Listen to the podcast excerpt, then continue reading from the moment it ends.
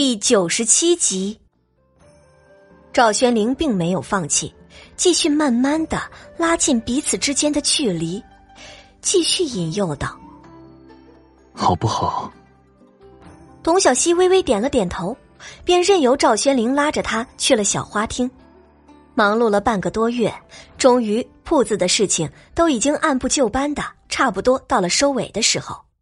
随着时间流逝，也迎来了董小希在天宇国的第一个新年。从小年开始，平时冷清的穆王府也有些人间烟火的气息了。董小希和董小川都是没有见过京城的春节的，于是几人商议着要出去好好的玩上几天。赵宣灵可没有那么好的日子，他这几天都要进宫，虽然已经闭朝了。董小希看着街上人来人往的样子。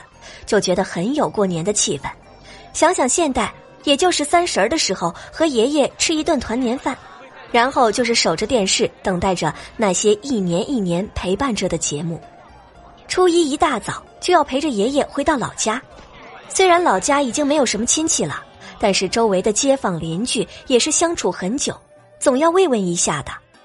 初二的时候，董小希要去姥姥家那边看一看，他不是很喜欢那边。姥姥对他算不得很亲切，听爷爷说，当年他父母之死，姥姥根本接受不了，看到他就会不由自主的想到母亲，所以宁愿不见。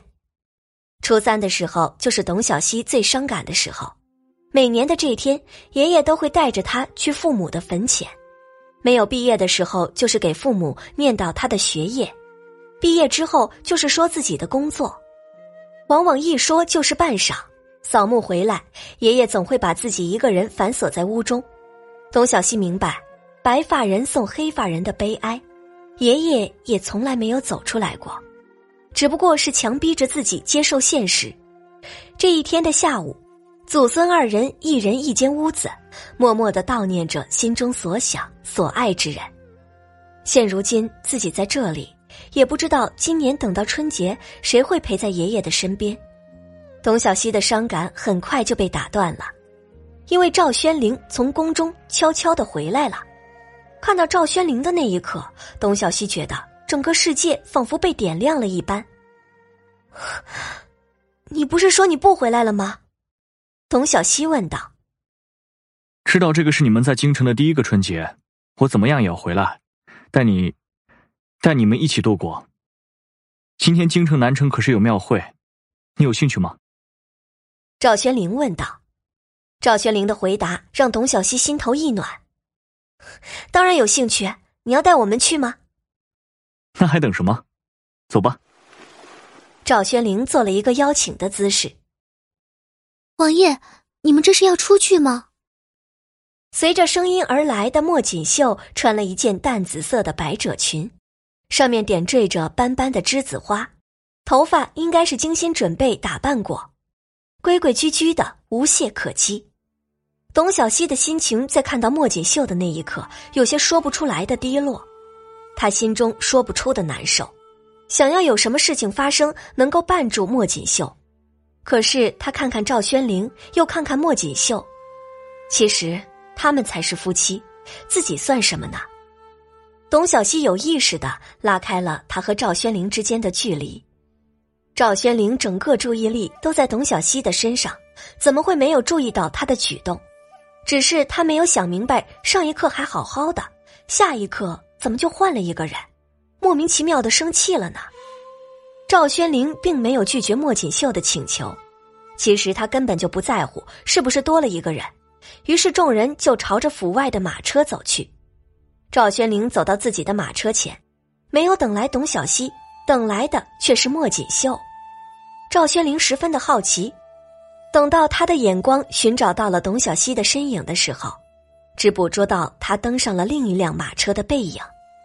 赵宣灵觉得心口顿时有一种发不出的火气压在胸前，他愤恨的登上了马车。莫锦绣看到王爷并没有拒绝自己，十分高兴的在春佑的搀扶下登上了马车。能够和王爷并肩坐着同一辆马车，莫锦绣非常高兴。一路上，二人都没有弄清楚自己到底在生什么气。到了地方，董小希的眼睛已经被热闹的街道吸引了，头顶上挂着各色的手工扎纸灯笼，有兔子形状、莲花形状，还有一盏很特别的走马灯样式的花灯。董小希看着那盏灯，猛地就想起了关于走马灯的故事。那个关于八大家之一的著名人物，就是看到一只走马灯，取得了娇妻，获得了成就。正是印证了那句诗：“洞房花烛夜，金榜题名时。”董小川看到姐姐看着一盏灯发呆，走到她身边说道：“姐姐可是喜欢这盏灯？”董小希摇了摇头：“我只是想到了一个故事。对了，小川，这个故事里有一个对联，你在他们五人身边学了一点日子了，正好说出来考考你。”听到姐姐要考他，董小川马上高高的昂起头，挺起胸膛。姐姐尽管说来听听。小川，骄兵必败，莫要小看任何人。看到董小川那副样子，董小希觉得应该要打击他一下，以免心态不对。姐姐，董小川有些无奈的看着自己的姐姐。你们在说什么？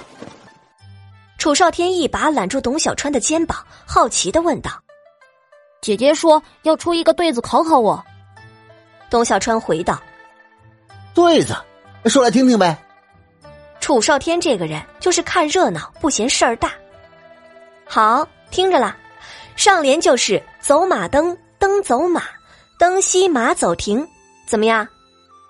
董小希看着楚少天和董小川，二人听完一阵沉默。想了很久都没有想到好的答案。下联是“飞虎骑，骑飞虎，骑卷虎藏身”，可对？赵宣灵插话道。董小希吃惊的看着面前的人：“你也是穿越而来的吗？”你说的那个故事，我知道。那个人确实投机取巧，只能说运气不错。赵宣灵话中却是不太认同那个人，董小希狐疑：难道自己和他说的不是一个人吗？这个世界关于那个人，难道还有另外的版本？你知道那个故事？董小希问出了心中的疑问。嗯，那个人最后也被人发现舞弊，取消了功名，那人家也发现自己上当受骗，之后闹得很是难看。赵轩灵说道。董小希已经吃惊的嘴巴都合不拢了，时空扭曲了吧？那么伟大的改革家、政治家，居然能变成另一个版本中如此猥琐之人？感谢您的收听，去运用商店下载 Patreon 运用城市，在首页搜索海量有声书，或点击下方链接听更多小说等内容。